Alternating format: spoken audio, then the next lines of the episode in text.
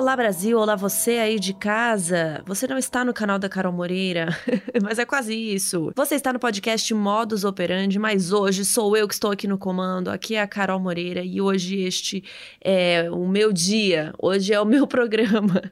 Hoje a gente vai ter um FAQ que eu vou responder várias dúvidas aleatórias de vocês. Tem alguns FAQs que eu converso com pessoas, tem alguns FAQs que eu discorro sobre um grande tema. E hoje eu vou fazer um FAQ clássico, que foi um dos primeiros, né, que a gente fez, que é simplesmente responder várias perguntas diversas do público, de vocês. E uma das perguntas, inclusive, tem a ver com o nosso Catarse. Então vou explicar de novo para quem chegou agora, para quem não tá entendendo. A gente tem um Catarse que se chama, escreve Catarse com S, catarse.me barra modus operandi. E lá você pode apoiar o modus com 5 reais, 10 reais, quantos reais você quiser. E a gente tá liberando alguns conteúdos exclusivos lá. A gente quer liberar mais conteúdos exclusivos, inclusive a gente quer fazer conteúdos que sejam mais assim para quem paga mais, né? Então, se você paga mais, 50 reais, sei lá, a gente tem um conteúdo especial só para quem paga 50 reais. A gente vai chegar lá. A gente tava terminando aí o livro. Eu já acabei a minha parte do livro e é por isso que estou aqui fazendo o programa sozinha, porque eu terminei. Vou falar mais sobre o livro hoje, que tem perguntas sobre isso também. Então, assim que a Mabê acabar e a gente estiver mais tranquila. A gente vai voltar a se dedicar 100% ao podcast e cuidar e fazer também esses conteúdos especiais pro Catarse. E uma das dúvidas que me mandaram é: ah, eu moro fora do Brasil, como que eu faço porque eu não tenho cartão de crédito do Brasil? Você pode fazer com boleto. O chato é que toda vez você vai ter que fazer um boleto para pagar, mas se mesmo assim você quer ter acesso exclusivo a esses conteúdos, fica aí a dica para vocês que dá para pagar com boleto também. Então vamos lá, vamos às dúvidas do povo aqui no FAQ 9.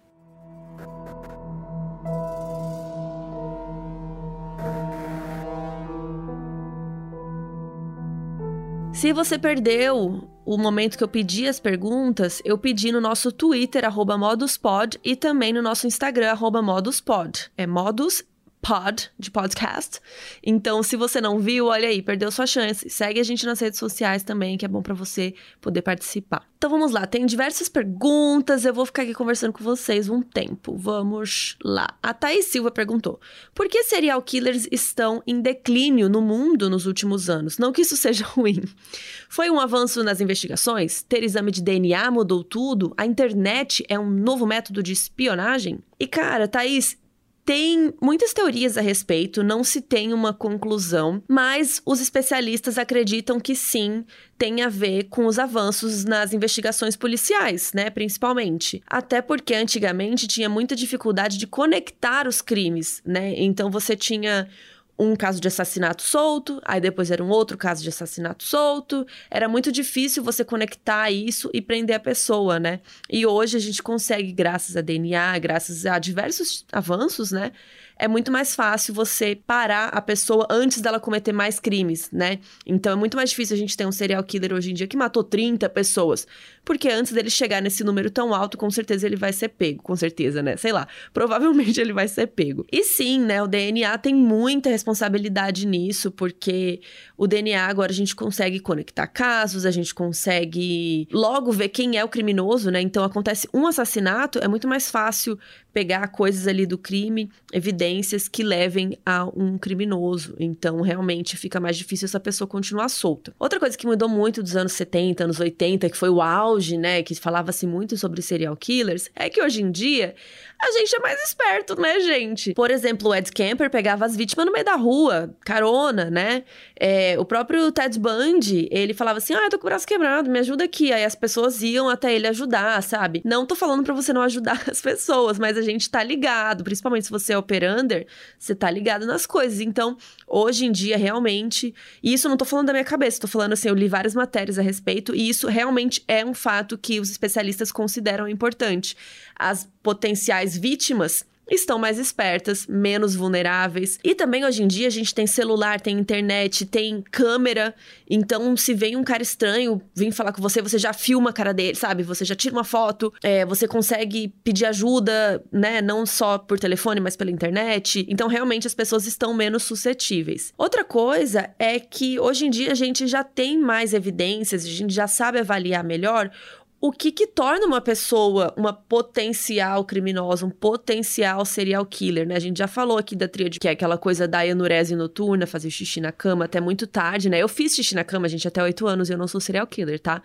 Mas tem evidências, né? Fizeram estudos que tinham a ver com isso, então quem fazia xixi, quem maltratava animais, quem gostava de tacar fogo nas coisas. Isso são consideradas três coisas da tríade homicida que são sinais, né, de que alguém pode ter tendências e tal. Hoje em dia se tem muito mais estudos sobre isso, mas, por exemplo, isso foi uma das primeiras coisas que foi observada e que hoje em dia a gente consegue ter mais cuidado na infância das crianças, né? É óbvio que ainda tem gente com infâncias terríveis, não tô falando isso.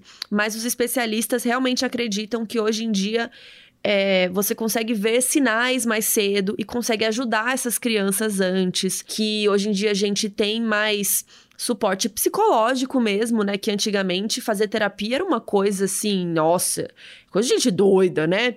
Tem gente que até hoje tem esse preconceito, mas hoje em dia é muito mais. Não é nem aceitável, hoje em dia é recomendado, né, que você faça terapia, inclusive as crianças tenham suporte, apoio. Então, especialistas realmente acreditam que hoje a sociedade está mais apta para ajudar essas crianças que poderiam né, potencialmente virar. Eu tô falando assim, né? Eu li a respeito, não estou falando nada da minha cabeça. E também tem uma outra teoria que os serial killers, não é que eles desapareceram, eles ainda existem, né? Mas eles estão de certa forma, matando suas vontades, matando suas vontades ficou chato nesse contexto, mas enfim, é, tentando realizar seus desejos de outras formas. Por exemplo, esses serial killers poderiam ter se tornado atiradores de, sabe, que, que vai em cima de um prédio e atire um monte de gente. Ou que eles estejam satisfazendo esses desejos de outras formas. Assim, os perfis de um serial killer, né, um assassino em série, e de um assassino em massa, que é, por exemplo, esse estilo de atirador, são perfis bem diferentes. Mas tem especialistas que acham que esses serial killers poderiam estar tá fazendo outros tipos de jeito de matar pessoas, sabe? E também tem o lance de que os serial killers ainda existem, muito provavelmente, só que assim, sempre foi um número bem baixo, né? É que a gente fala disso e a gente até tem um podcast disso no caso, então fica parecendo que em cada esquina tem um serial killer, mas não é assim, né, gente?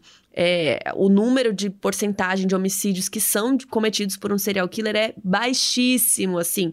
Naquela época era cerca de 3%. Tô falando aqui de cabeça, tá? Não pesquisei esse dado agora, mas mais ou menos assim, bem pequeno mesmo. Hoje em dia, o FBI estima que deve ser mais ou menos 1% dos homicídios devem ser cometidos por serial killers. Então, assim, eles ainda estão aí, mas são muito hum, relativamente, né, menos assim. E tem uma coisa importante, né? Se você faz uma coisa várias vezes, você vai ficando bom naquilo. Então, é, serial killers são, digamos, melhores em matar, entre aspas aqui, tá, gente? Do que um homicida primário, né? Um, um, cara que mata pela primeira vez. Então, os especialistas afirmam que um serial killer é mais difícil de ser pego, né? Porque ele tem mais habilidades para ficar escondido, né? Porque ele já sabe como fazer as coisas e tal. Principalmente hoje em dia que se fala muito disso, já se falou muito disso, então eles teriam mais conhecimento mesmo é, ao invés de, por exemplo, sempre pegar um tipo de vítima como o Ted Bundy fazia, né? Com mulheres de cabelo preto, repartido ao meio, pipipi. Hoje, um serial killer teria essa informação e eu não tô, tipo, dando dica, né, gente? Isso é senso comum, todo mundo já fala disso. Hoje, por exemplo, um serial killer sabendo disso procuraria vítimas diferentes, né? Ele não ficaria tentando acertar sempre o mesmo tipo de vítima. E não sou eu que estou falando isso, são especialistas, tá, gente? Mas deu para entender, né? Tem várias questões. Realmente, os especialistas acham que diminuiu, sim, a quantidade de serial killers, mas por causa de tudo isso que eu falei aqui. E assim, não tem um consenso, não falam, ah, é isso, pá. Não, tem vários debates a respeito disso.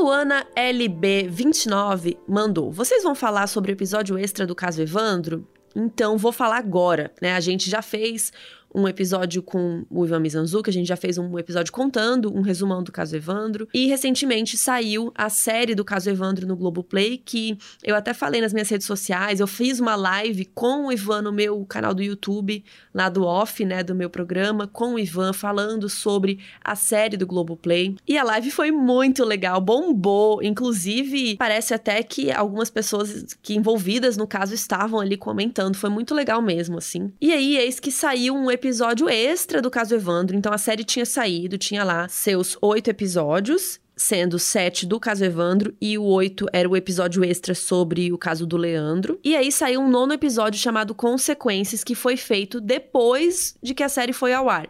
Então a série foi ao ar e repercutiu muito. E aí, duas pessoas apareceram para falar. Uma dessas pessoas é um dos meninos que tinha desaparecido, que aparecia na série, né, na televisão, falando: essa criança desapareceu, este outro tal. E aí aparecia a foto das crianças desaparecidas. E um desses meninos desaparecidos apareceu. E ele veio contar e aí o Ivan conversou com ele, e aí mostra tudo isso nesse episódio 9, em que eles conversam e o menino conta onde ele foi parar, o que, que aconteceu com ele. E aí eu não vou contar para vocês irem lá assistir quem ainda não viu. E outra pessoa importante que apareceu foi o Oswaldo Marceneiro, que foi a primeira pessoa que foi interrogada, entre aspas, né, que foi torturada pela polícia do caso e tal. Então o Oswaldo não tinha falado na série e ele resolveu falar. E aí ele explica por que, que ele não tinha falado, né? Ele sofreu muito, muito, muito, e é bem emocionante isso. Os filhos dele contam. O tanto que ele ficou marcado, né? Ele fala que ele ficou sendo chamado de bruxo, os filhos dele sendo chamados de bruxinho e tal. Que as, quando as pessoas descobriam quem ele era, acabava para ele, ele tinha que mudar de cidade, sabe? Umas coisas assim, bem pesadas. Então, ele conta tudo nesse episódio 9 também. E tem a versão longa dessa entrevista com o Oswaldo Marceneiro está no podcast do caso Evandro, no podcast lá do Projeto Humanos do Ivan. Foi o diretor da série, o Ali, que fez. Quem quiser, tá lá a entrevista inteira também. E eu queria aproveitar desse momento para falar da importância do trabalho do Ivan Mizanzuki. É, vou aqui puxar um, puxar um saco dele, mas, gente, isso é muito real. Vocês pararam para pensar que se o Ivan não tivesse resolvido fazer esse podcast, essas pessoas ainda iam estar sendo consideradas culpadas por muita gente, apesar de algumas delas terem sido inocentadas na justiça mesmo. Muita gente ainda acha ou achava que eles eram culpados. O próprio Ivan fala que diversas vezes, até ele soltar o episódio, né, que mostra que eles realmente foram torturados, tinha gente que ainda achava que eles eram culpados, que as bruxas de Guaratuba eram culpadas, né? Que a dona Celina e a Beatriz Abage eram culpadas, que tinham feito um ritual, sim. E foi graças ao trabalho do Ivan, um trabalho jornalístico incrível, ressalto aqui, que foi possível ele encontrar essas fitas que provam que realmente houve tortura, que essas sete pessoas não tinham nada a ver com o assassinato do menino Evandro. Então, foi o Ivan, vocês têm noção disso? Foi o Ivan que provou. Então, queria agradecer aqui em nome do público, se o Ivan por acaso ouvir isso, é, ao trabalho mesmo dele, porque ouvindo o depoimento do Oswaldo, não que os outros depoimentos você não sinta isso, mas eu acho que o depoimento do Oswaldo fecha com chave de ouro pra gente entender como foi, como é horrível, sabe? Não só você ir preso. Porque ir preso, em geral, aqui no Brasil é muito ruim, porque as condições carcerárias do Brasil são péssimas, não existe reabilitação. O Oswaldo fala que ele ficou, não, não vou saber o tempo agora, mas mais de um ano dentro de uma solitária que mal, tipo, não tinha nem água, sabe? Ele ficou sem banho. Assim, condições horríveis. E aí, quando você pensa que ele ainda por cima era inocente, é mais triste ainda, né? Porque eu não sei vocês, mas eu acho triste o sistema carcerário ser assim para todo mundo, tá? Mesmo quem é culpado, eu acho um absurdo. A gente não tem reabilitação, né? A gente tem vingança, a gente tem. É muito raro alguém sair da prisão aqui no Brasil reabilitado, né? Uma pessoa que vai voltar para a sociedade, né? A gente tem um sistema carcerário ridículo, né? Mas enfim voltando. E aí, quando você pensa que a pessoa é inocente, isso é muito mais grave, é muito pior, né? Porque ele não tinha nada a ver. E aí ele foi lá, ficou preso por anos, ficou marcado pra vida, né? Ele não conseguia trabalhar direito, é os filhos dele ficaram marcados, enfim. E foi graças ao Ivan que limpou, entre muitas aspas, a imagem deles, porque eu não, eu não diria que limpou, porque isso não apaga tudo que aconteceu com eles, sabe? Com as, os sete acusados. Mas foi essa pesquisa do Ivan, esse estudo aprofundadíssimo. Quem ouviu o podcast sabe.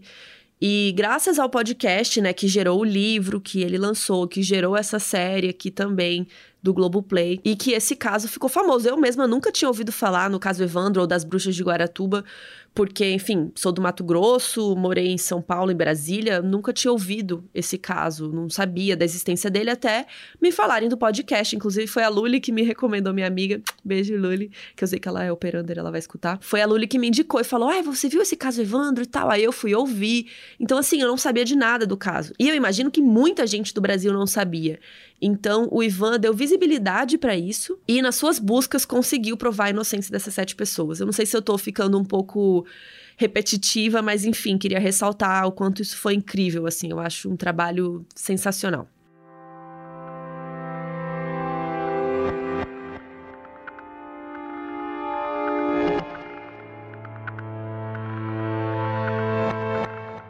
Enfim, agora que eu já falei um montão, vou responder perguntas mais curtas agora. Vamos lá. É, muita gente perguntou se tem algum caso que a gente não faria. E assim, lembrando que eu tô falando por mim, tá, gente? É, as opiniões aqui, meus comentários, não refletem as opiniões do modus operandi ou da nossa marca, ou muito menos da Mabê, tá? então, assim, eu, Carol Moreira, eu falaria de qualquer coisa, de qualquer caso. Por mim, não tenho problema. Muita gente perguntou também, ai, qual foi o caso mais perturbador? Qual foi o caso que você não dormiu depois, que vocês ficaram mal? Muita gente perguntou isso. Gente, nenhum. Sério. Quando eu tô escrevendo roteiro, tem, vocês sabem que a gente tem roteiristas que nos ajudam, né, em episódios. Alguns eles escrevem inteiros, outros a gente escreve juntos, outros eu escrevo, outros a Mabê e tal, mas a gente tem esses roteiristas também. Então, só para vocês entenderem um pouco do nosso processo, quando eu escrevo um roteiro, quando eu me debruço naquele tema mais profundamente, aí eu sinto mais as coisas. Do que, por exemplo, pegar um roteiro que o Luiz ou a Dudes, que são nossos roteiristas, ou até a Mabê, um roteiro que eles fizeram para eu revisar, para eu pesquisar uma coisinha a mais e tal. Isso acontece às vezes, né? Mas esses, assim, eu não fico tão perturbada, digamos. Quando eu fico dentro ali daquele tema, né? Lendo a respeito, fuçando, vendo fotos às vezes, aí fica um pouco mais pesado. Mas, gente, eu, Carol, é muito difícil algo me perturbar, assim. Eu já vi foto de corpo, de tudo, assim. Eu nunca vi ao vivo, né? Também não precisa. Mas, assim, eu já vi muita coisa horrível e não fico sem dormir. É bem tranquilo mesmo para mim. Não sinto nada. Vocês que acreditam em signos podem talvez dizer que é porque eu sou aquariana e dizem que aquariano não tem coração ou tem um coração de pedra, alguma coisa assim, eu não sei. Mas realmente nada para mim é muito perturbador, que eu fico mal, que eu sofro. Eu acho que a Mabê, não tô querendo me achar nem nada, mas eu acho que a Mabê sofre mais. A Mabê é uma pessoa mais sensível do que eu. E na verdade isso é até ruim para mim, na verdade. Eu podia ser mais sensível. Mas muitas vezes é a Mabê quem fica mais tristinha, ou não que ela fique sempre, ela também leva muito bem, assim, até porque senão a gente nem faria o podcast, tá? Mas eu sinto que a Mabê tem mais sensibilidade mesmo com algumas questões, sabe? Até na hora de jeito de falar algumas coisas, assim, ela tem mais é, carinho da forma de falar. Eu sou mais dura, sabe? Eu sou mais durona, assim, tipo, não, não ligo muito. Às vezes tem algumas coisas que. Até eu mesma escrevo, quando eu escrevo alguma coisa, ela fala, ai, amiga, mas eu acho que a gente podia falar de um jeito um pouco assim, melhor. Porque realmente o nosso tema é muito delicado, né? Então a gente não pode sair falando as coisas de qualquer jeito. E eu sou um pouco mais assim, ah, blá, blá. E ela, não, vamos falar assim, sabe? Então ela tem um pouco mais de delicadeza e sensibilidade do que eu. Mas em geral nós duas não ligamos muito, a gente não fica muito mal com nada disso não. O Ale F. Diniz perguntou um pouco sobre a parte técnica, como a gente grava à distância, como funciona. Então, antigamente, a Mabê ia na minha casa, que era lá no meu outro apartamento, e a gente gravava juntas. E aí, com a ascensão da quarentena, a gente começou a gravar à distância, e aí eu indiquei um microfone legal para ela comprar, daí ela comprou, aí eu indiquei um pop filter, que é um negocinho, porque quando a gente fala p, p, p, não sei se vocês separaram, quando a gente fala P, às vezes ele dá uma. como se tivesse estourado. A gente fala que deu um pop, né? Ele deu. E aí isso é ruim pro áudio. Então a gente compra um negócio que é tipo uma meia, assim, que a gente coloca na frente do microfone para evitar esse tipo de, de ruído, assim, que é ruim, né, para gravar. E aí, enfim, a gente foi comprando coisas, eu fui indicando que eu já trabalho com isso há mais tempo, né? Então eu já tinha um conhecimento, pesquisei coisas novas. A gente falou com o Neco também, que é um amigo nosso, que é marido da Jéssica, que eles até têm um podcast juntos, que é o Diário de Bordo. O Neco ajudou super a gente no começo do podcast, ele que fez a trilha sonora, e ele sempre ajuda a gente com essa consultoria de áudio também, porque ele manja muito. Então a gente conversou com o Neco, enfim. E aí a Mabê grava na casa dela e eu gravo na minha. A gente faz um call, e aí a gente dá rec mais ou menos ao mesmo tempo, cada uma dá um rec, né? Rec é gravar, né? A gente grava cada uma no seu computador e depois a nossa editora, a Nath, perfeita, junta tudo e aí parece que a gente tá falando na mesma sala, no mesmo ambiente. E aí fica ótimo. Eu prefiro gravar ao vivo. Eu acho que assim que tiver todo mundo vacinado, que tiver tudo bem tranquilo, eu prefiro voltar a gravar ao vivo. Claro que gravar online é muito mais rápido, né? Você, sei lá, tô aqui trabalhando, fazendo outra coisa, sento na cadeira, ligo o call já tô gravando. Eu não tenho que me deslocar para lugar nenhum. Sei lá, é, é, mais rápido, né? Até mesmo vocês sabem que vocês estão fazendo, trabalhando na quarentena. É muito mais rápido entrar num call é, online do que você ir numa reunião no cliente, né? Pegar um carro, ficar no trânsito. Isso é muito mais enrolado. Mas eu acho que algumas reuniões e podcast, por exemplo, é bom gravar junto.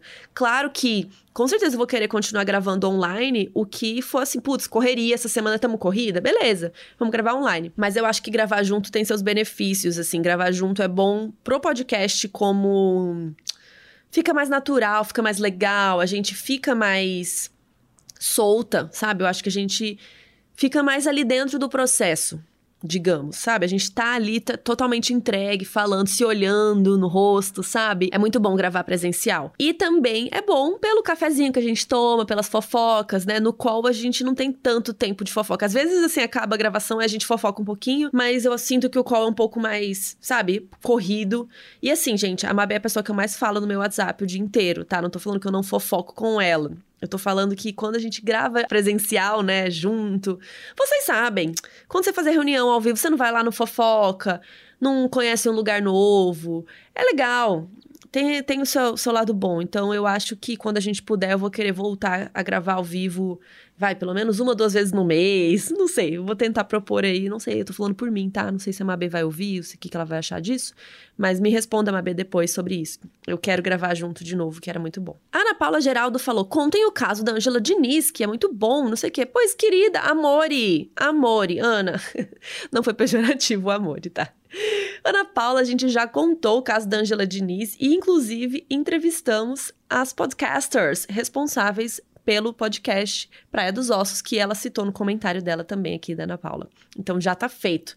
Corre lá que já tem. Metamorfose Ambulante perguntou: Já viu a série O Paraíso e a Serpente? O que achou? Cara, eu achei um porre. Ah, já que eu tô falando aqui, ó, lembrando que meus comentários não refletem as opiniões da Mabê. Nossa, achei um saco assistir o primeiro episódio, o começo do segundo.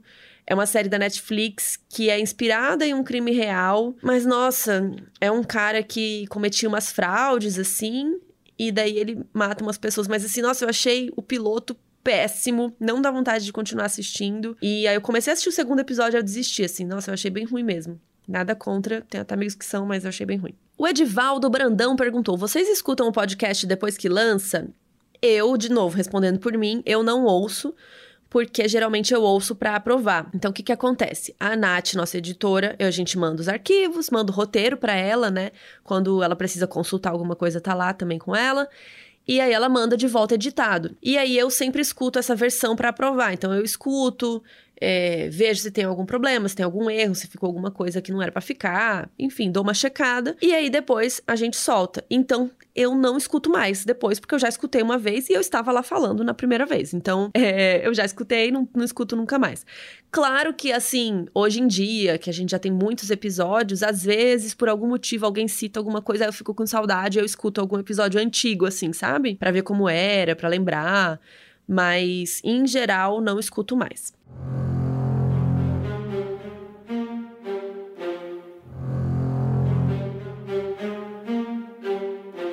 Muita gente perguntou, e tem umas perguntas que eu só coloquei fonte, muita gente, porque foi realmente muita gente.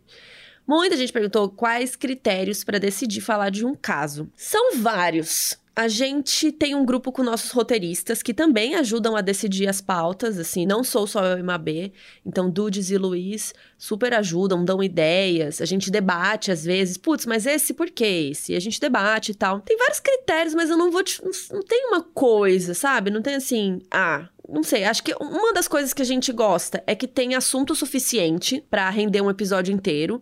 Então, tem assuntos que são super legais, mas são curtinhos e daria, sei lá, 10, 15 minutos. E aí, a gente tá tentando soltar esses agora no Catarse. Ou fazer que nem uma vez a gente fez um episódio que tinha três casos. Então, talvez role mais vezes isso. Outra coisa que a gente prioriza é se tem boas fontes a respeito. Por quê? Porque é muito difícil construir um roteiro com base em nada, né? Com base em duas notícias. Fica muito complicado. Então, esse é um critério também. Se tem material, se tem livros a respeito, é ótimo. A gente realmente isso conta um ponto bom quando tem livros pra gente ler. Se tem série. É, isso ajuda a gente a ter material de pesquisa. E um outro critério que a gente não usa sempre, mas casos famosos, né? Casos que vocês pedem muito, casos famosos que a gente sempre quer trazer, mas não é sempre que a gente usa esse critério, porque a gente gosta de contar casos mais desconhecidos também no meio. Então a gente gosta de equilibrar um caso super mega famoso com casos desconhecidos, legais, enfim. E acho que a gente quer casos interessantes, em geral. Mas os critérios, não tem assim uma lista de coisas que o episódio tem que ter, nem nada. O Lucas Souto perguntou como está o status da produção do livro. Muita gente perguntou sobre o livro, então eu vou contar um pouquinho. Eu não sei se podia contar, mas eu já acabei a minha parte do livro. a gente dividiu os capítulos, né? E a gente. Inclusive, muita gente perguntou, né, como é o processo e tal. Então a gente dividiu os capítulos. Então, cada uma que nem a gente faz com os roteiros, cada uma fica com responsabilidade, tipo, é a mãe deste capítulo. A outra vai escrever também, vai pontuar, vai questionar, vai revisar, vai mexer, vai fazer o que ela quiser. Mas tem uma mãe, digamos, né, que vai ficar ali, vai cuidar, vai escrever a base. Então a gente se dividiu e esses meus capítulos que eu era mãe, que ainda sou, sei lá, eu já terminei e a Mabê tá terminando os dela. Por isso que tô aqui gravando um faquezinho, né? Até porque fazia tempo que eu não gravava, mas também para dar uma folga pra Mabê continuar ali terminando os capítulos dela. Então a gente se dividiu assim, e aí é, a outra, óbvio, lê, revisa, escreve, pede para colocar mais coisas. Tipo, ah, eu queria colocar tal coisa, você acha legal? Ah, sim, então vamos. Mas é tudo muito feito a quatro mãos mesmo. A gente debate muito sobre tudo, assim. Teve gente que perguntou qual a cor do livro. a gente ainda não sabe. É, a gente quer que ele tenha uma carinha do Modus, né? Então, dá para vocês imaginarem pelas as coisas do Modus, né? Pelas nossas redes e tal. A gente quer que tenha um pouco disso. Não vai ser igual, mas a gente quer que tenha um pouco disso. Mas a gente ainda não aprovou a arte final, então não vou contar porque eu não sei a cor do livro. Qual o preço do livro também não temos ideia, porque vai depender do tamanho que ele ficar, de como vai ser o gasto para fazer ele. E então a gente não sabe. E teve gente que perguntou se temos novidades para o segundo semestre e a novidade é o livro mesmo. Por enquanto, essa é a única novidade que temos, tá bom? Mas é isso, a nossa parte do livro tá acabando, então a gente tá bem feliz. É, depois que a gente acabar, ainda tem toda a revisão, né, da intrínseca. Aliás, a intrínseca já está revisando, então, enquanto a gente escrevia, a nossa editora já revisava, mandava de volta e tal, mas ainda tem muita coisa para ela revisar, enfim. Mas é um processo longo, então, mesmo depois que a gente acaba e entrega, a intrínseca ainda tem um longo trabalho pela frente. Então, vai ser no segundo semestre, provavelmente. A gente não sabe a data ainda, a gente não sabe muita coisa. Assim que a gente entregar tudo, aí a intrínseca vai dar datas melhores para nós. A Talita Leite perguntou se vai ter episódio 2 sobre o Ted Bundy e eu vi que mais gente perguntou isso. E vai, realmente vai. O que, que rolou? O episódio do Ted foi, se não me engano, o nosso primeiro episódio. E o nosso jeito de fazer naquela época, a gente ainda tinha a Bel, né? A Bel Rodrigues. Beijo, Bel, que saudades. Então, assim, a nossa ideia, naquele começo, a gente fez só seis episódios e a ideia era mais que fosse uma coisa de opinião. A gente ia comentar mais ou menos algumas coisas. Porque a gente achou que todo mundo conhecia, né? Tipo, ah, o caso do Ted Bundy, todo mundo sabe. Mas, pô, não, não necessariamente. Então, com o tempo, vocês, se vocês ouviam desde o começo, vocês notaram quanto que a gente mudou o jeito, né, de comentar, de contar as histórias, mudou completamente. Então, a Mabê mesmo deu a ideia da gente fazer uma segunda versão desse episódio do Ted Bundy do jeito que a gente conta hoje em dia.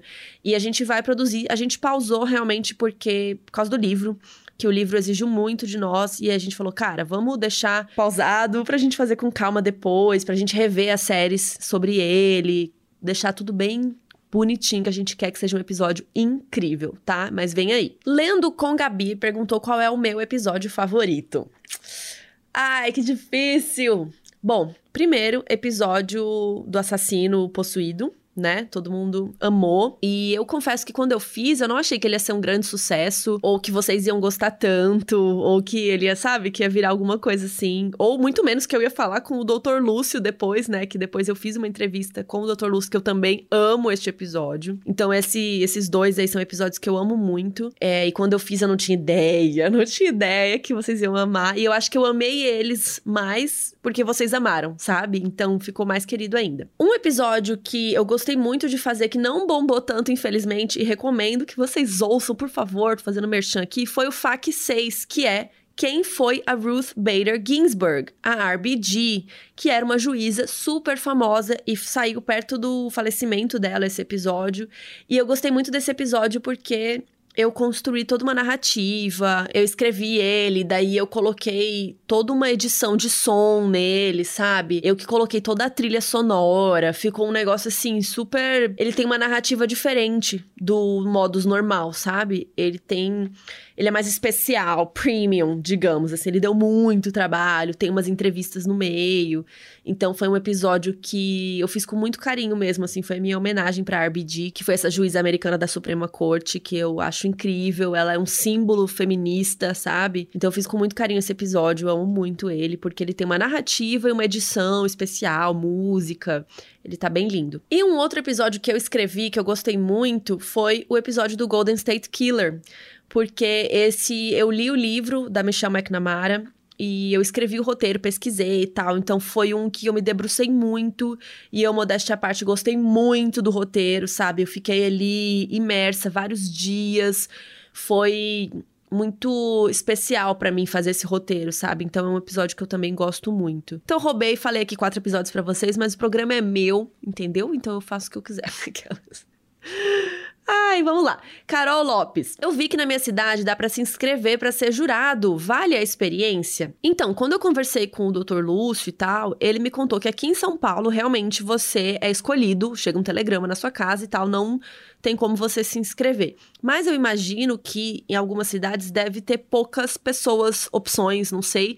E aí você pode se inscrever para ser jurado. Você tem que procurar o site do Tribunal da Justiça do seu estado e ler lá os pré-requisitos. Inclusive, alguns requisitos são ser cidadão brasileiro, ter mais de 18 anos e ter notória idoneidade. Acho chique você ser idôneo. E aí você segue os passos disponíveis lá na página, faz o cadastro e fica na lista de pessoas que pode ser chamado. Aí agora agora a pergunta da Carol é: vale a experiência? E eu, sinceramente, acho que vale, sabia? É sofrido, eu acho que é, você fica ali o dia inteiro esperando, você fica ali à mercê das pessoas, né? Do horário dos outros, digamos assim, para você.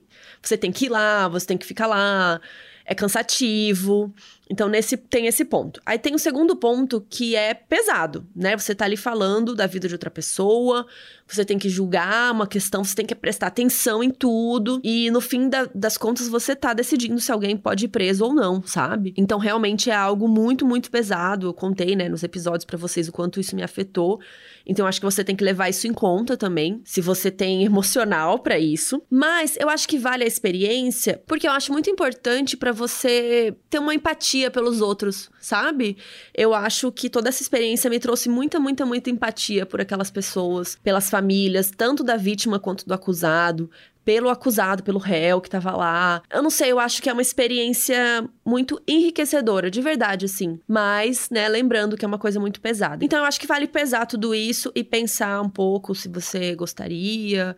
Mas. Eu não sei, eu acho que realmente. Eu acho que não é todo mundo que gosta, inclusive com meus colegas lá eu falei, muitos deles não gostavam, outros comentaram que gostavam, que achavam as histórias interessantes e que se sentiam mais enriquecidos mesmo, sabe? Aprendendo sobre. Porque apesar da parte de julgar, né, que, que é pesado, que eu falei, você. É isso, te traz muita empatia, sabe? Você pensar ali no outro lado. E geralmente são pessoas pobres, muita gente negra, é muito triste, sabe? Então, você parar pra olhar um pouquinho fora da sua bolha, sabe? Então, eu acho que, de certa forma, vale sim.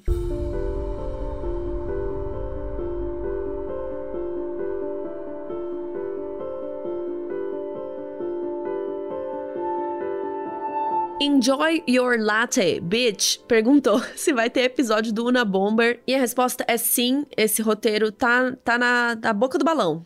Tá quase, mas vai ter. Alba Viegas perguntou como faz o perfil de um serial killer. E eu acho que a Alba está dizendo sobre perfil do FBI, né? Que você vê vários assassinatos e aí você junta tudo e aí você cria um perfil. É isso que você está falando, Alba? Se sim, eu vou fazer um episódio só disso. Então aguardem. E também no livro, gente, vai ter um capítulo inteiro sobre perfis de serial killers.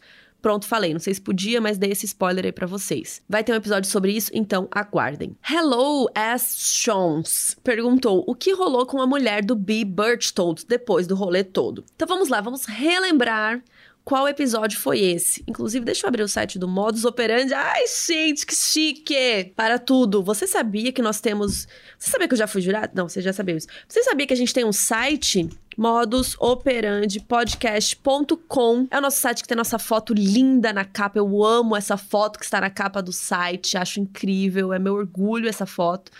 E a gente tem lá todos os episódios, inclusive agora a gente consegue colocar fotinhas para vocês. Por exemplo, o caso Bizarro 13 tem fotinhas lá anexadas. A gente consegue colocar links. Os episódios antigos não tem porque, né, a gente não colocou, mas nos episódios mais recentes a gente tá colocando links que a gente usou para nossa pesquisa. Então eu tô pesquisando aqui qual episódio que é. Achei. Ó, essa pergunta está se referindo ao episódio número 34, que é sobre o B. Birchtold, o vizinho pedófilo que destruiu uma família. Tem um documentário sobre ele na Netflix que se chama Sequestrada à Luz do Dia, de 2017. E é a história de um vizinho, recomendo muito, se você não ouviu esse episódio, volta lá, porque é muito bom. De um vizinho que se dizia amigo da família e tal, mas ele abusava da criança da família, ele era, ah, enfim, ele sequestrou a menina, depois ele voltou, daí depois sequestrou de novo. É horrível a história dá muita raiva da família, do cara, dá muita raiva de tudo dessa situação assim. Então, a pergunta da, dessa pessoa que eu não, da Hello Chunks é assim, o que que rolou com a esposa desse grandíssimo desgraçado?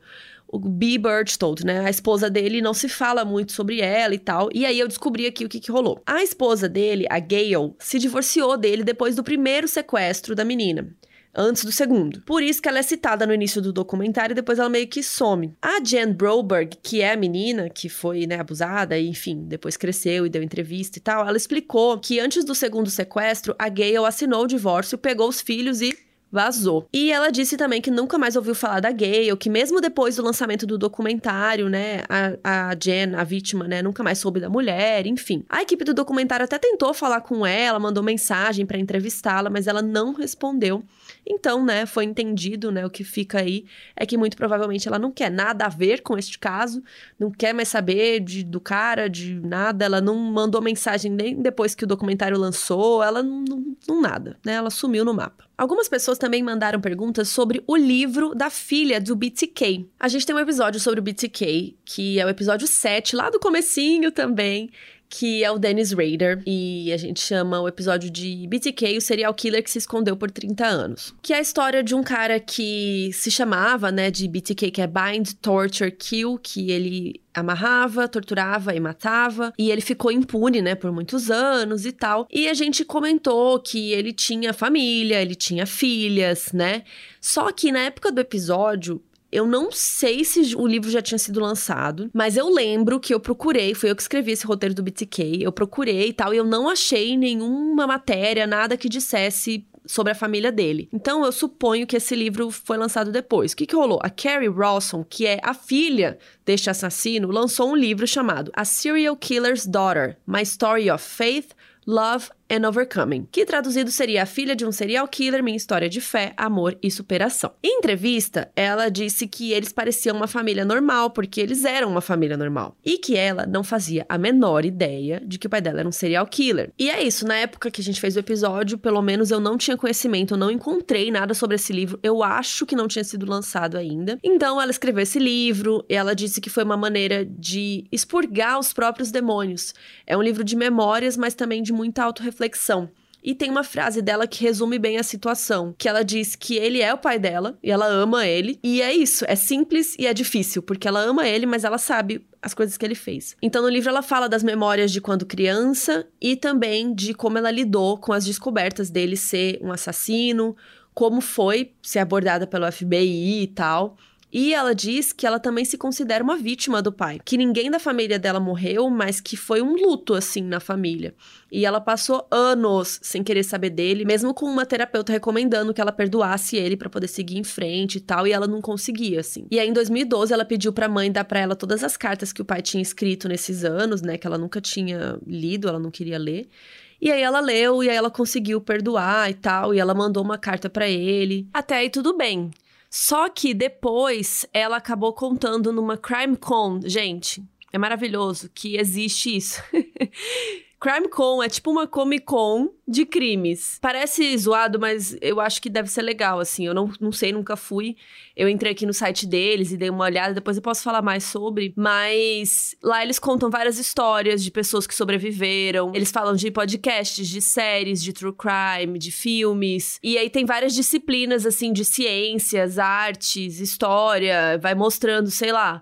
Tem uma nova técnica de coletar DNA, de não sei o que, sabe? Eles falam um pouco da evolução disso. Parece bem interessante. Mas enfim, teve uma Crime Con recentemente que a filha, né, a Carrie, foi lá para falar do livro dela e ela contou que, na verdade, agora ela não fala mais com o pai dela. Ela contou que de uns anos para cá ele tava tendo uma relação muito estranha com ela, que ela não tava gostando. Ela falou que ele mandava desenho de animais com dente, assim, sabe? Meio com a boca aberta, que alguém pegava coisas nas redes sociais dela e mandava para ele, e aí ele ficava querendo ver onde ela andava, meio que stalkeando ela que ele pegou uma página do livro dela onde ela assinou e ele assinou por cima. Aí ela descobriu que ele estava assinando fotos das cenas do, do crime que ele tinha cometido, sabe? Aí ela falou, cara, esse cara não dá, não dá. E aí ela cortou relações com ele, inclusive judicialmente, assim.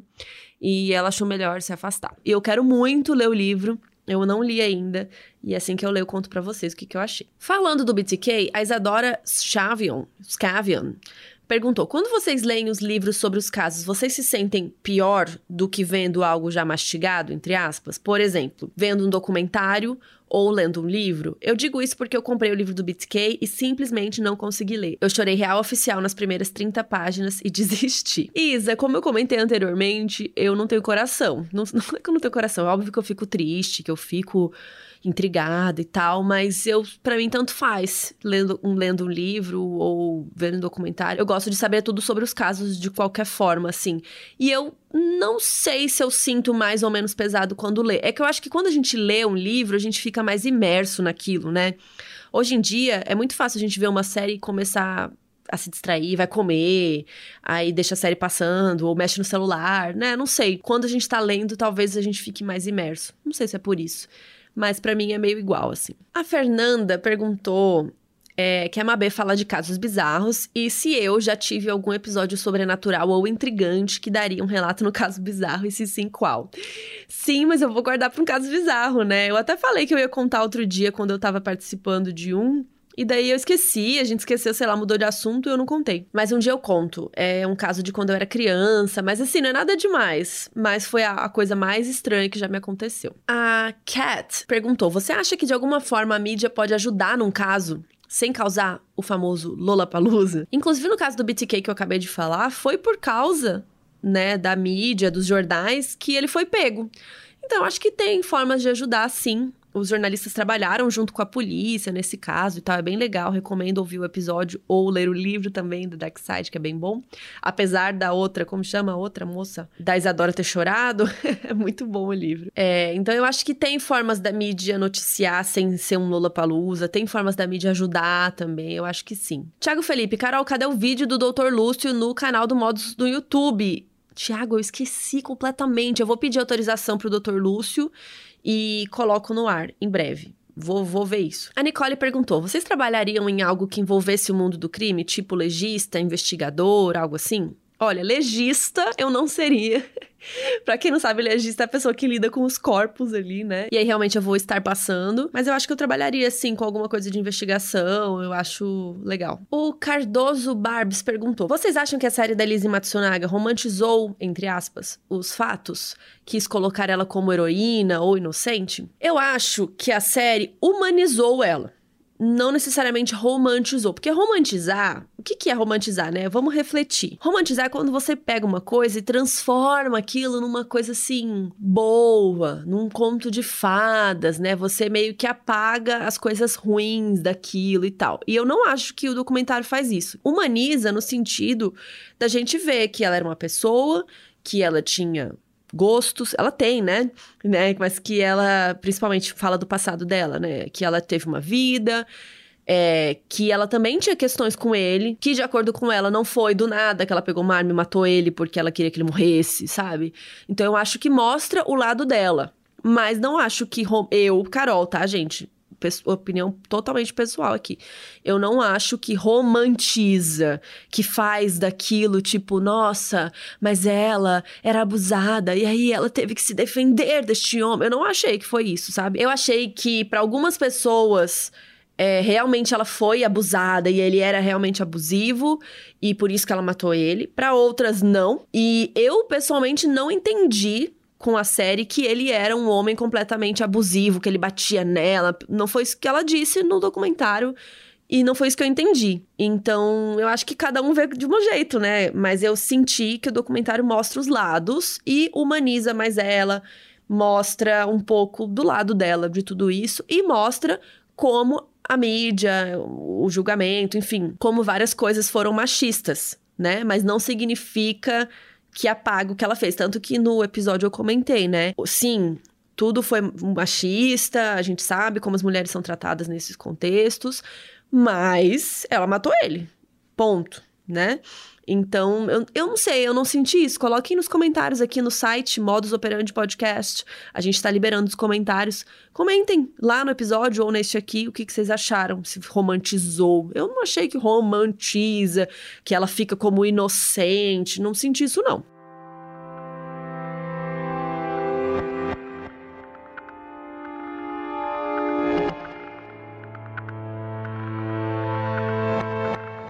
Anatomy Friends perguntou: tem alguma época que vocês ficam mais leves, entre aspas, e não ficam tão viciadas em crimes? Sim, mas eu acho que é meio normal, assim. Tem época que eu tô mais vendo Friends, por exemplo. Agora eu tô nessa fase que voltou, né? HBO Max apareceu e voltou Friends, que eu tava sem ver Friends há um tempão. Então eu tô super viciada em Friends. Antes disso eu tava vendo Dexter no Globoplay, por exemplo. E daí dei uma pausa no Dexter para ver Friends. E aí meio assim, meio aleatório. Acho que como qualquer pessoa. E aí tem fase que eu realmente fico viciada em crime, mas como a gente tem um podcast, meio que o vício em crimes é constante. Então eu sempre tô lendo sobre, eu sempre tô estudando algum caso, né? Muita gente perguntou do caso do Lázaro, é, de casos mais recentes e tal, e a gente não comenta casos recentes porque é muito polêmico, viram Lula Palusa e a gente não gosta e também não tem solução, né? Não foi julgado. É, apesar de muita gente já ter uma opinião pronta, não foi julgado, não foi resolvido. Então eu, eu pessoalmente não gosto de comentar. E quando eu comento também da polêmica, daí não tô afim. Mas o negócio é que quando tem caso novo, assim, eu não fico acompanhando. Eu não fico lendo o caso da Flor de Lis também. Muita gente perguntou. Flor, Flor Delis, que fala, Flor de Lis, sei lá. Eu não fico acompanhando em tempo real o que está acontecendo naquele caso. Ah, o Lázaro foi para não sei onde. Ah, a Flor Delis, Flor Delis foi fazer não sei o quê. Eu não fico acompanhando esses casos em tempo real. Inclusive, eu nem sei direito o que, que aconteceu ou não. Eu fico sabendo depois e eu leio depois. Eu geralmente estou estudando casos antigos e lendo livros e coisas mais, sabe? Coisas mais resolvidas. O Gabriel comentou uma coisa que alguns de vocês falaram que foi. Vou ler o comentário dele. Eu queria apenas falar que eu gosto muito do Modus, porém, não acho legal quando vocês fazem apenas uma parte da história com o fim de assinarmos determinada plataforma ou ouvir um episódio e tal. Eu acho que quebra o clima do podcast. Mas, independente do que fizerem, eu estarei ouvindo, né? Eu entendi que ele quis falar assim, quis fazer uma crítica, mas falou que gosta.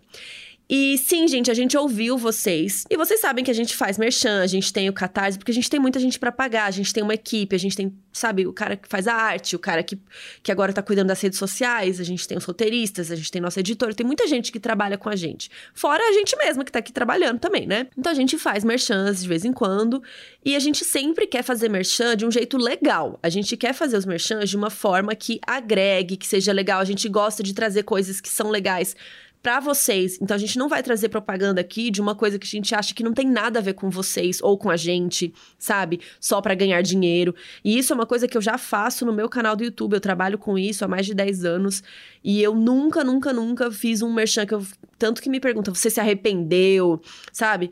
Porque eu sempre escolho as coisas a dedo. E no Modus não é diferente. A Mabê também é muito criteriosa, então a gente sempre escolhe as coisas que a gente acha super legal. E a gente já fez de vários jeitos, né? A gente já fez de formas que a gente contava o caso inteiro e depois indicava para vocês irem lá para outro podcast ou para outra coisa. E a gente quis experimentar contar uns casos meio que contar o começo para vocês ouvirem o final em outro lugar. E a gente viu que a experiência não foi muito legal, que realmente corta o clima, que muita gente não gostou. Gostou das histórias, né? Até das indicações que a gente fez e tal, mas não gostou da história ficar meio coito interrompido. A gente entendeu isso e Gabriel e todo mundo que comentou isso, a gente ouviu e a gente vai tentar criar outras formas de fazer nossos merchans de forma que vocês achem legal e que a gente também continue gostando e que vai dar tudo certo, tá bom? A gente ouviu vocês. Obrigada a todo mundo que comentou de forma educada como o Gabriel, porque tem gente que comenta de uns jeitos que aí dá raiva, dá vontade de mandar pastar. Mas o Gabriel e muitas outras pessoas comentaram falando: ai, mas eu queria ouvir a história inteira, eu achei que ficou interrompido mesmo, não gostei. E tudo bem, a gente ouviu e vamos melhorar, tá bom? Eu não sei se eu sou muito repetitiva, mas quando eu falo sem roteiro, assim, gente, é isso. Vou falando e aí eu tô aqui sozinha, não tem ninguém para me falar que eu tô repetindo a mesma frase cinco vezes, então desculpa qualquer coisa. A Gabriela, acho que é Gabriela Duarte, Gabriela Duarte. No episódio da Lizzie, vocês falaram de testes psicológicos e tinha um com um nome estranho. O que é? Explica para nós, suas lindas. Eu acho que você estava falando do teste de Rorschach, que escreve de um jeito, eu vou ler as letras, eu vou como que fala isso? Soletrar. Eu vou soletrar como escreve Rorschach para vocês, porque eu nem sei se a pronúncia é essa, na verdade, mas eu suponho que sim. Escreve assim: R-O-R-S-C-H-A-C-H. Então é meio que Rorschach. Eu falo Rorschach. Enfim, esse teste foi criado pelo psicanalista suíço Hermann Rorschach que era o sobrenome dele. Quando ele era criança, ele era muito fã de um negócio que você usa as manchas de tinta para formar imagens, que inclusive também tem um nome muito estranho, que se chama Klexography. E a partir disso, o Rorschach e os amigos dele, que eles gostavam de brincar com isso, eles começaram a criar pequenos poemas e trechos de texto e tal, com que eles interpretavam daquelas imagens. Então eles pegavam uma tinta colocavam no papel, né? E aí, o que, que é essa imagem, né? Como eu tô falando aqui de um negócio abstrato, estamos em áudio, também vale entrar lá no modusoperandepodcast.com, que eu vou deixar umas fotos do teste de Rorschach na, na imagem. Provavelmente vai ser a capa desse episódio, talvez. Mas enfim, basicamente você dobra um papel no meio, você pinga uma tinta lá, e aí dobra um papel no meio e abre. Provavelmente na escola você já fez essa brincadeira. E aí vira uma imagem diferente. Muitas vezes vira uma borboleta, vira uma coisa meio borboleta, assim. E aí o que, que rolava? O Rorschach e os amigos dele faziam essas imagens, né? Eles colocavam a tinta, dobravam o papel, abriam, e aí eles interpretavam aquela imagem, eles falavam, ah, é uma borboleta, ah, é um homem andando, é um homem se olhando no espelho. E aí eles criavam trechinhos de texto e poemas com o que eles interpretavam da imagem. E aí, quando ele cresceu, ele foi estudar psicologia, se especializou em psicanálise. E depois de formado, ele dedicou a vida para criar um teste que pudesse utilizar essas manchas de tinta para entender melhor a psique humana. E foi assim que nasceu o teste de Rorschach. É um teste que tem 10 imagens sendo que sete são preto e branco e três são coloridas. E, gente, o teste de Rorschach são essas mesmas imagens, nunca muda. Então, no caso da Elise, a gente falou que ela faz o teste de Rorschach e outros testes todo ano, então todo ano são as mesmas imagens, mesmo teste. E aí, óbvio que é uma tinta dobrada e tal, então essas imagens são abstratas.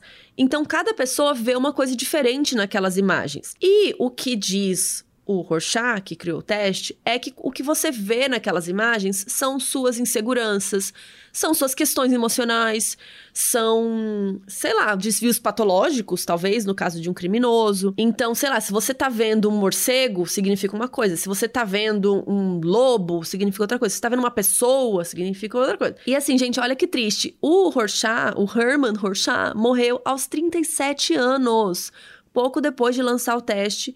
Então ele não fez muitas pesquisas mais a respeito disso. E ele queria, na verdade, que o teste tivesse 40 imagens, mas era muito caro imprimir isso e tal.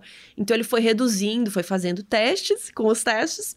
E ele chegou nessas 10 imagens que são aplicadas até hoje em dia. E esse conceito do Rorschach foi inspiração para o personagem do Rorschach dos Watchmen, tanto no quadrinho, depois virou na série, né, e tal. É, então, se você gosta de Watchmen, você já viu essa imagem também aí de Rorschach. Quem quiser fazer o teste, sim, tem o teste online. Lembrando, gente, que este teste online não é super apurado, né? Você não está fazendo com um psicólogo, uma pessoa treinada, um psiquiatra. É só para fazer uma brincadeira mesmo online. Eu vou deixar no site o link para você fazer um teste que a gente achou. E eu fiz o teste, nosso roteirista Luiz fez o teste também e deu que a gente é saudável. Mas se por acaso der alguma coisa aí que você não é, que tem alguma coisa estranha, não liga, gente, é um teste online, né? Não é o real deal, como se diz, né? Não é uma coisa real, porque não tem um, um, psiquiatra analisando. No teste do site, você olha a imagem, aí o que, que eu recomendo? Você olha a imagem e pensa antes de olhar as opções, porque como é online, não tem como você falar exatamente para um psicólogo, para um psiquiatra, o que você tá vendo. Então, eu recomendo que você olhe, imagine ali o que, que você tá vendo e depois olhe as opções. E aí tem várias opções de coisas que chegam mais próximo do que você tá vendo. Então, sei lá, o mais próximo do que você tá vendo é um homem, é uma borboleta, é uma casa, sei lá. E aí você põe a opção que tá mais perto do que você viu. E lembrando, não é um negócio real, não vem me acusar, não vem falar depois que você fez o teste e que você tem algum problema, alguma coisa que é minha culpa, tá? Pelo amor de Deus.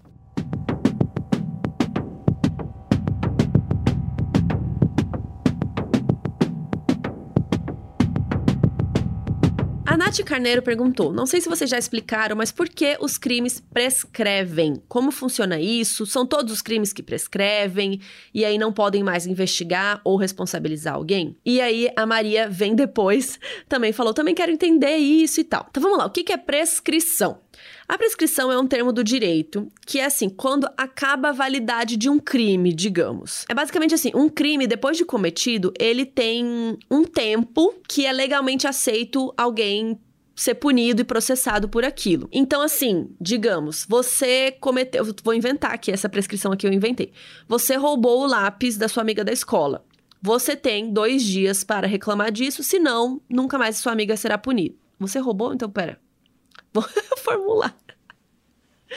Alguém roubou o seu lápis na escola. Você tem, digamos que a prescrição da escola, tô inventando, tá? É uma brincadeira aqui. Seja dois dias. Então você tem dois dias para falar. Gente, alguém roubou meu lápis, quero que alguém seja punido, quero encontrar o criminoso, nananã. Se depois de dois dias você não acusou ninguém, ninguém foi processado por isso, acabou. Você não pode daqui uma semana falar. Ah, alguém roubou meu lápis, quero, quero justiça. Não, você só tem dois dias. Então, os crimes têm prescrição, tem um limite para você poder acusar, enfim.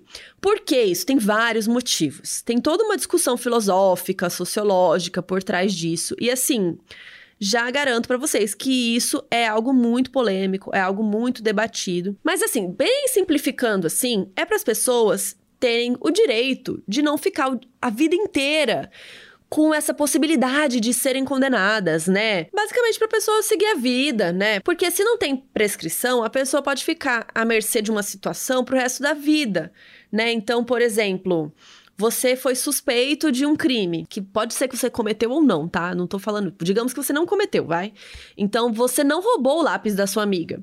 Mas imagina você ficar ali anos sendo investigada, anos da sua vida, até os 40 anos, você já saiu da escola, você já tem três filhos e você tá lá sendo investigado por aquele lápis daquela época que você nem lembra mais a cor do lápis. Por isso também, isso também é um dos motivos para você não ficar ali investigando, enfim, deixando uma pessoa numa situação assim pro resto da vida, e, enfim, pra, por muitos anos. Isso também é importante para dar um prazo pro Estado, para adiantar os julgamentos, adiantar as sentenças, né? Todo mundo sabe que tem uma puta burocracia. É, e a prescrição seria uma maneira de agilizar o rolê. Da investigação ser mais rápida, dos trâmites serem mais rápidos depois que a pessoa vai presa, né? Pra pessoa ser condenada e tudo mais. Outro motivo é garantir que alguém seja condenado com base em provas que não sumiram com o tempo, né? Não, sei lá, testemunhas, elas esquecem das coisas, né? Todo mundo a gente vai perdendo a memória. As evidências físicas também vão se perdendo com o tempo. E também tem um limite para as pessoas poderem processar as outras. Que nem eu falei lá do, do lápis, né? Tipo, daqui 40 anos você vai processar alguém por um negócio que aconteceu há mil anos atrás. Por exemplo, você quer acusar alguém de danos morais né? Danos morais é aquela coisa assim, aquela coisa que não é uma coisa física, né? Uma dor na alma, né? Um problema que não tem como você medir em dinheiro, mas a gente mede, né? Mas, por exemplo, você ia pegar um voo para uma reunião de trabalho importantíssima, e aí o voo foi cancelado, você perdeu a reunião, e aí cagou todo o seu rolê, e aí você pode processar a empresa, a companhia, por danos morais. Mas você não pode fazer isso daqui 20 anos, né? Daqui 20 anos você fala: Ah, lembra aquela reunião que eu perdi 20 anos atrás? Vou processar a companhia. Não, né, gente? Tem um limite. E se você está curioso sobre danos morais, porque eu fiquei, fui procurar, danos morais você só tem três anos para processar alguém. E se for algo com relação de consumo, né, de, de compra e tal, você tem cinco anos. E voo, nesse caso, tenho do exemplo do voo, são cinco anos em voos domésticos, né, dentro do país, e voo internacional é dois anos. Isso então é bom por vários motivos, né, do Estado e tal, mas também para quem vai ser processado, né, para quem vai ser acusado. Imagina do nada você tá aqui, eu tô com 33 anos, né? Aí vem alguém que fala que na época da faculdade, há 15 anos atrás, eu fiz tal coisa que eu nem lembro mais, não lembro mais da cada pessoa, entendeu? E aí alguém vem te acusar de algo assim. Por isso que também tem esses prazos. E claro que cada país tem diferentes regras e cálculos para definir a prescrição de cada crime. Então, cada crime tem uma prescrição diferente. Aqui no Brasil, tem uma escala de cálculo e tal, e para uma pena máxima superior a 12 anos, são 20 anos até a prescrição. Então, é de acordo com a pena. Para uma pena de 8 a 12 anos, então, crimes que têm pena de 8 a 12 anos são 16 anos até a prescrição. E aí vai descendo. Então, o tempo máximo para um crime prescrever no Brasil é 20 anos e o mínimo é 3. E aí, tem algum crime que não tem prescrição? que fica para sempre, né? Daqui, sim, daqui 50 anos, daqui 100 anos a gente pode acusar e processar essa pessoa? Sim tem crimes que são imprescritíveis, eu acho essa palavra difícil. No Brasil, ação de grupos armados contra a Constituição e democracia não tem prescrição. Racismo, estupro e feminicídio também não prescrevem. E tem uma lei internacional que crimes contra a humanidade, crimes de guerra e genocídio é uma lei internacional, todos esses crimes não tem prescrição. Então, não importa o tempo, a gente vai um dia processar o Bolsonaro. Por exemplo, o caso do menino Evandro, que a gente, né, que eu acabei de citar aqui mais cedo, acabei não, que já foi no começo do episódio. Esse caso prescreveu. Ninguém mais pode ser acusado por ter matado o Evandro Ramos Caetano. Por lei, os casos de homicídio prescrevem após 20 anos. E a morte do menino Evandro completou 20 anos em 2012. Nos Estados Unidos, nem todos os crimes têm prescrição, que em inglês eles se chamam Statutes of Limitations, que seria estatutos de limitações. Por exemplo, homicídio não tem prescrição nos Estados Unidos, aqui no Brasil tem 20 anos, como acabei de falar do caso Evandro. Nos Estados Unidos, não. Você matou alguém, você pode estar tá lá com 99 anos, eles vão te prender. Como foi o caso do Golden State Killer, né? Que eu já vou explicar melhor. Mas lá nos Estados Unidos, vocês sabem que tem muitas leis estaduais, né? Os estados, como diz o nome, são Estados Unidos, né?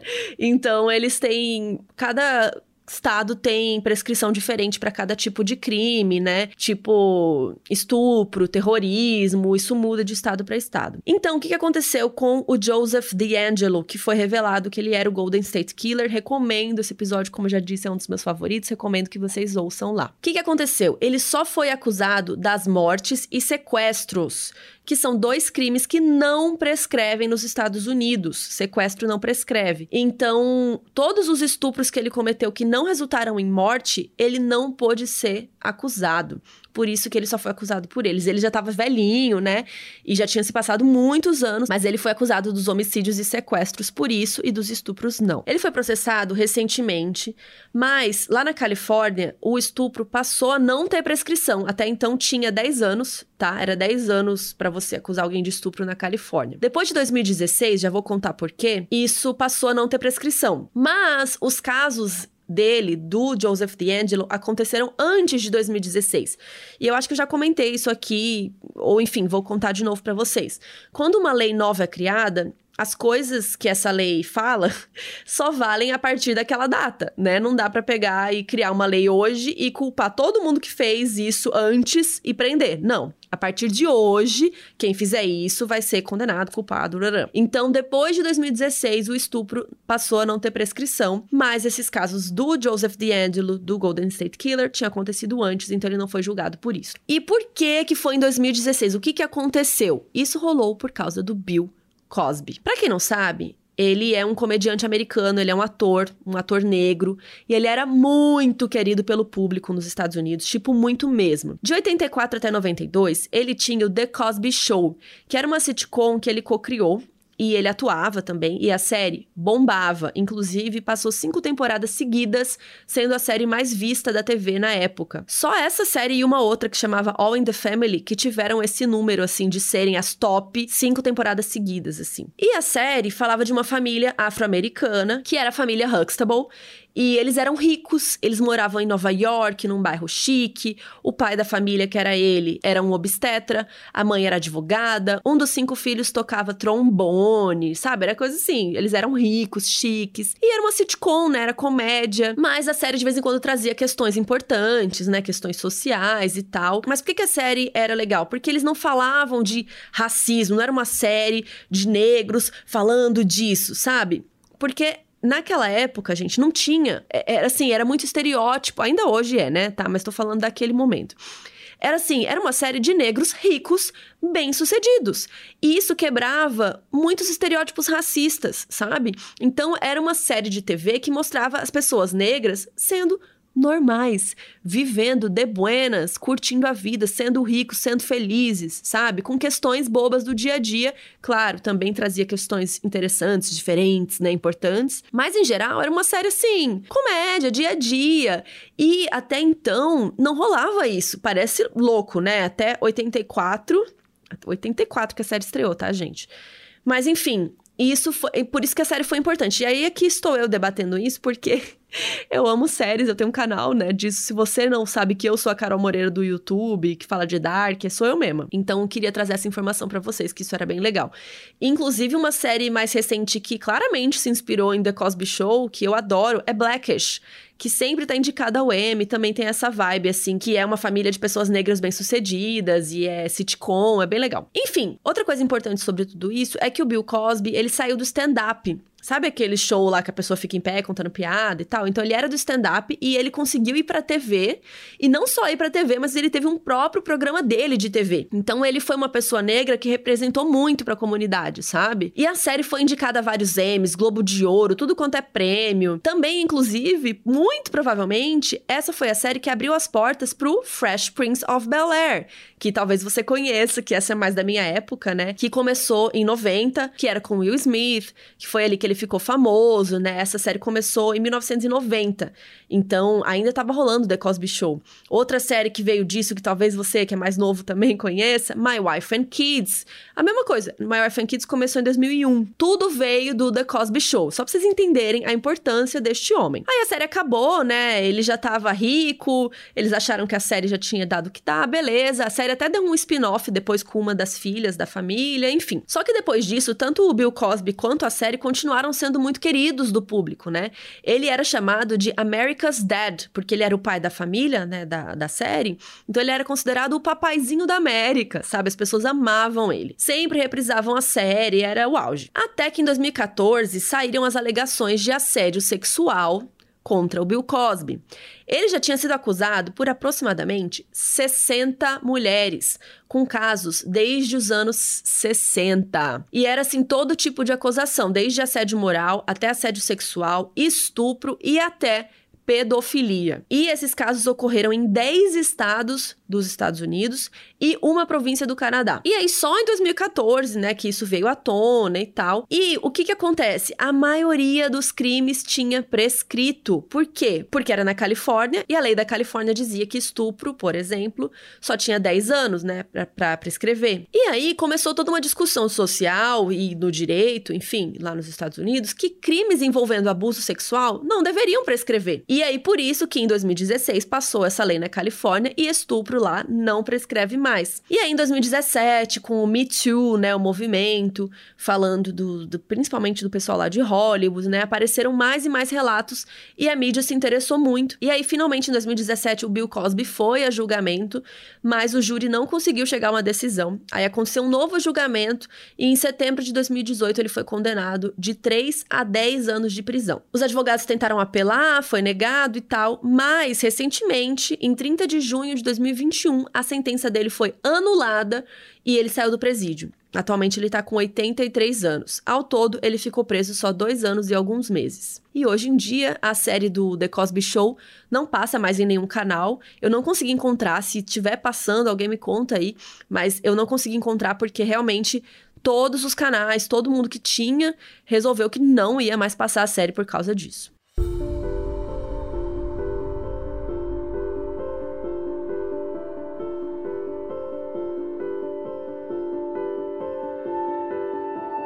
E a última pergunta de hoje, a Tayla.